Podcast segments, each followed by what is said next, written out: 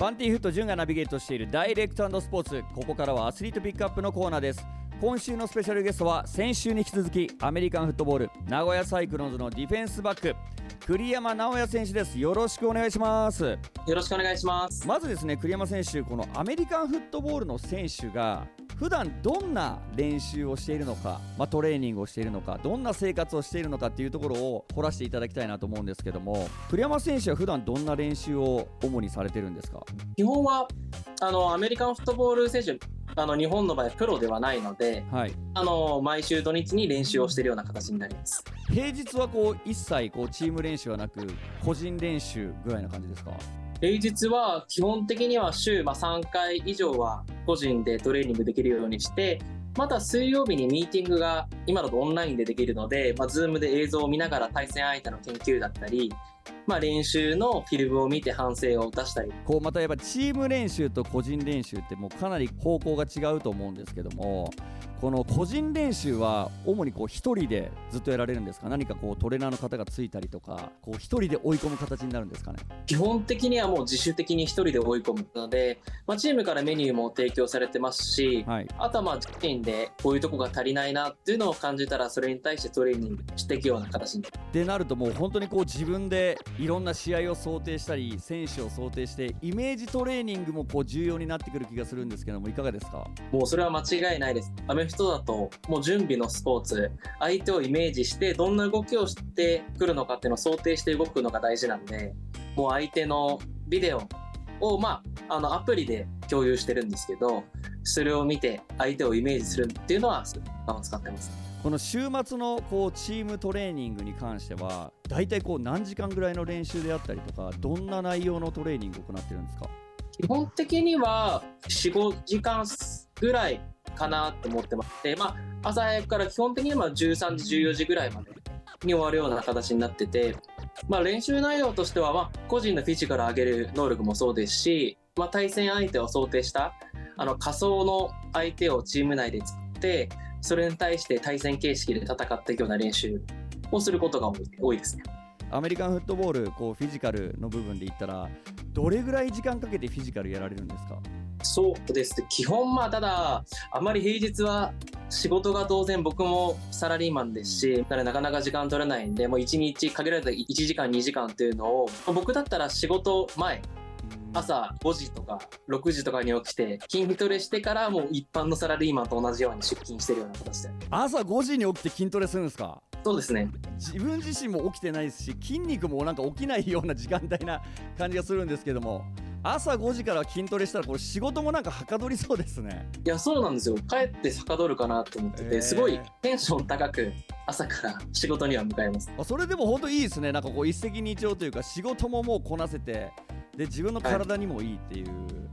わこれなんかちょっと栗山選手の今の意見を聞いてこれはなんかアメリカンフットボールの選手だけではなくいろんなスポーツ選手もこういうことをやってもいいんじゃないかななんていうふうに思いましたけども。いやでもすごいですね。朝5時6時からですか、はい、ただまあちょっと注意点が、はい、あのランチあのオフィスに戻るとすごい眠気がさすっていうのがあるんで。そうですよね。それはそうですよね。朝はなんとか午前中はいけるけど12時ぐらいでご飯食べたらちょっと一回寝ようかみたいな感じになりますもんね。でそこだけが注意点です。いやでも本当にこう栗山選手の一日日が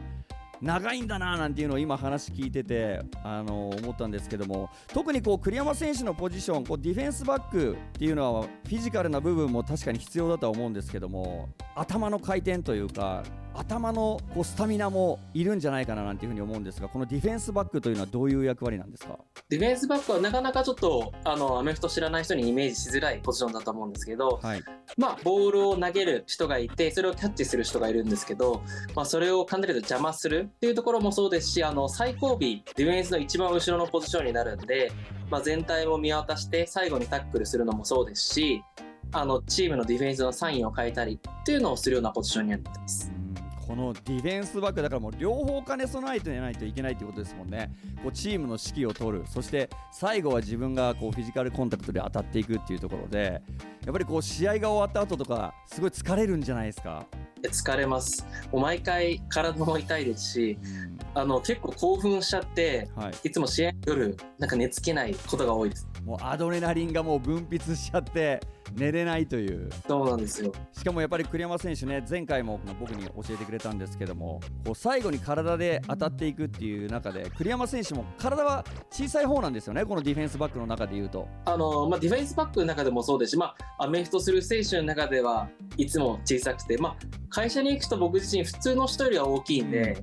あの体大きいよねってよく言われるんですけど、はい。いざ僕の試合をあの職場の人とか友達見るともうすごいちっちゃいやんみたいな。っていうのはしょっちゅう言われます。だってもう本当アメリカンフットボールの選手ってなんか僕180センチ以上で体重も90キロ100キロとかいってる選手が多いイメージがあるんですけどもそこに体当たりしていく止めるっていうところで栗山選手はこう大男に勝つためにどんな努力をされてるんですか？日頃からやっぱトレーニングをしてフィジカルを作っていくのもそうなんですけど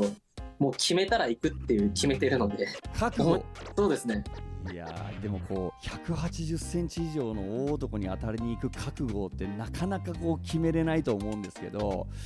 そこで行くって決めないと逆に負けたり怪我したりとかっていうポジションでもあるのかななんていうふうに思うんですが栗山選手、まあ、今シーズンもそうですが昨シーズンも怪我とかは大丈夫だったんですか？昨シーズンも怪我はおかげさまでなんとかしなかったですし怪我なしで乗り切れてます。ちなみにこう栗山選手このアメリカンフットボールはこういつ頃から始めてこうずっとこうディフェンスバックをやられてるんですか？僕は、はい、大学時代から始めましてもうずっとディフェンスバック一筋でやってるか。っていうことはもうディフェンスバック一本で、まあ、今後もこう進んでいくと思うんですがこのディフェンスバックの面白さってどこに一番感じてますか、僕はやっぱ2つあると思ってて、はい、まあ、1つ先ほど言ったように相手のパスを邪魔するってところはあるんですけど邪魔じゃなくてその相手のボールをインターセプトっていうんですけど奪い取れた時そこのやっぱり流れが変わるスタジアム、まあ、見てる人もそうです。全員注目してもらえるっていうのはやっぱ魅力なのかなっていうところとはい。準備面相手のことを考えて、まあ、準備をする脳の部分うん。頭の部分をしっかり活かせるの、まあ、この2つが魅力なのかなあの栗山選手、これ僕の話にちょっとなっちゃうんですけど僕あのずっと社会人までサッカーをやっていて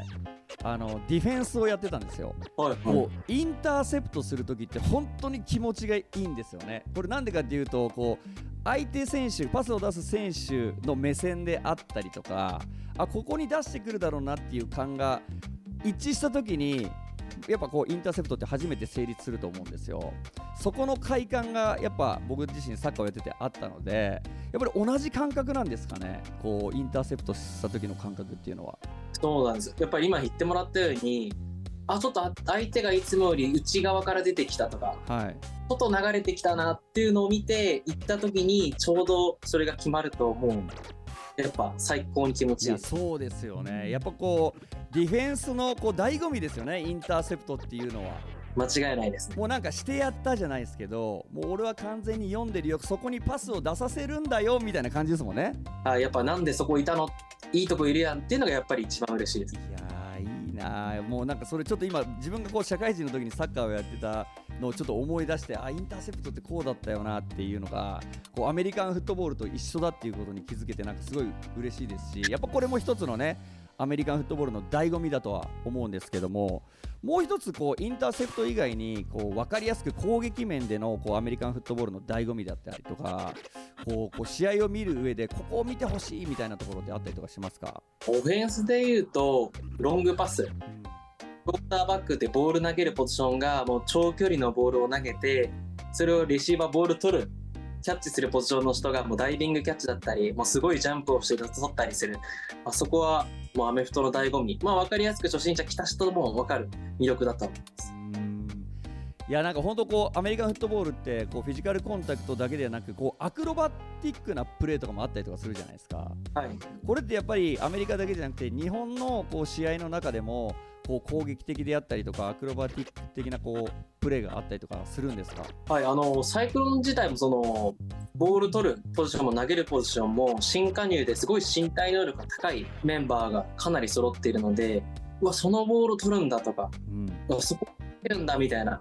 スーパープレーはスタジアムに来てもらったら楽しめるのかなと思います。こうやっぱりこうアメリカンフットボールで一番声が上がる時って観客の声援が大きくなる時っていうのはやっぱり得点であったりとかそういうプレーの時がやっぱ大きいですか？はい、やっぱり私ディフェンスなんで悔しいですけど、はい。サイクロンズのオフェンスの選手が得点取って、やっぱ盛り上がってる時がやっぱり一番スタジアム見てる人も楽しいっていうのは現実としてはあります。いや本当にこう栗山選手が先週もお伝えいただきましたが今年のこう名古屋サイクロンズは去年に比べて攻撃にいい選手がいるっていう話がありましたけどもより攻撃的に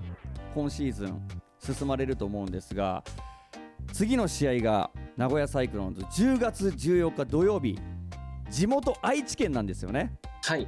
丸安岡崎龍北スタジアムでペンタオーシャンパイレーツと対戦ということでこの試合ホームですので何としても勝ちたいという気持ちが栗山選手もあると思いますがこのオーシャンパイレーツどんなチームですか？えーパイレーツは非常に去年もあの同じリーグで上位2位になったチームなので自力もありますし名古屋サイクロンズから今移籍してったメンバーが3人ぐらいえ？いるのではい、かなり負けられないチームにはなってます。う。ーん。ちょっと今あの名古屋サイクロンズの選手が3人オーシャンパイレーツに行ってるというところで逆にもっと負けられない理由が出てきましたねこれね昨年まで同じチームで戦っていた選手が移籍するという。こうアメリカンフットボールって移籍ってそんなに盛んなんですか？結構移籍はあってもともと私も福岡のチームでで転勤で名古屋に来たんで移籍してきたんですけど、うん。そういう移籍は頻繁に起きますね。いやでもなんかそれ聞いてるとやっぱサッカーとすごいやっぱ似てるっすねこの移籍が多いっていうのは、まあそうですねね。ただあのーしたチームの元いたチームと試合できたりあの元いるチームメイトとできるっていうのはもう醍醐味かなでも逆にこれはこう負けられない部分もありますしあの選手一人一人のこうなんていうんですかプレースタイルの癖であったりとか分析はこうできてるので栗山選手名古屋サイクロンズにこう勝機がたくさんあるんじゃないかなっていうふうに僕自身思うんですけどもいかがですか？はいあのーもうその3人のことはもう相当よく分かってるので。はい。で見抜いてやりたいとこなんですけど逆にその3人がサイクロンズの癖とかをばらしてんじゃないかってちょっと不安になる。まあでもそれも本当にこうチームプレーというかこう試合の醍醐味でもありますよね。はい。これってこう名古屋サイクロンズで活躍していた選手が3人いってこうホームに戻ってくるわけじゃないですか。その時にこうサポーターからのブーイングとかってサッカーみたいにあるんですか？さすがにブーイングまではないと思うんですけど、はい軽くあのサイクロンズのメンバーからヤジとか があるのかなと思います。でもいいですねなんかこうダービーではないですけどダービーマッチ的な部分もこうアメリカンフットボールにあるっていうのはなんかすごいこう見てる方としてはワクワクするというかやっぱりこう見てる人たちがワクワクするようなこう攻撃的なチームっていうところがものすごく人気も出てくるんじゃないかなと思いますし名古屋サイクロンズがより今年攻撃的っていう話を聞いてなんかもうこ去年ね僕見に行けなかったんで今年はなんとかこう行きたいななんていうふうに思っております。ありがとうございます。栗山選手、最後にですが、この名古屋サイクロンズとしての今シーズンの目標、教えてください。はい、あの今シーズンの目標は X1 エリア優勝を掲げていますので、まあ、残り試合負けられないので引き続き一戦一戦大切にあの勝利していきたいと思っています。引き続き応援よろしくお願いします。まずは10月14日土曜日ですね、もう地元愛知県の丸安岡崎龍北スタジアムでペンタオーシャンパイレーツと対戦しますので、ジッピーの皆さん、ぜひ岡崎のね、龍北スタジアムに足を運んでください。よろしくお願いいたします。名古屋サイクロンズ栗山選手に関して詳しくは公式サイト SNS でチェックしてください。また栗山選手のインタビューの模様は ZIPFM のウェブサイトポッドキャストでも聞けますのでこちらもぜひ聞いてみてください。そしてなんといってもですね2週連続です。名古屋サイクロンズからプレゼントがあります。10月14日土曜日丸安岡崎龍北スタジアムで開催されるペンタオーシャンパイレーツとの試合。11月19日日曜日名古屋市港区にある CS アセット港サッカー場で開催される警視庁イーグルスとの試合に5組10名のリスナーをご招待します。ご希望の方は ZIPFM のウェブサイトメッセージからサイクロンズ観戦希望10月14日11月19日どちらの試合が希望かこちらも書いてご応募ください。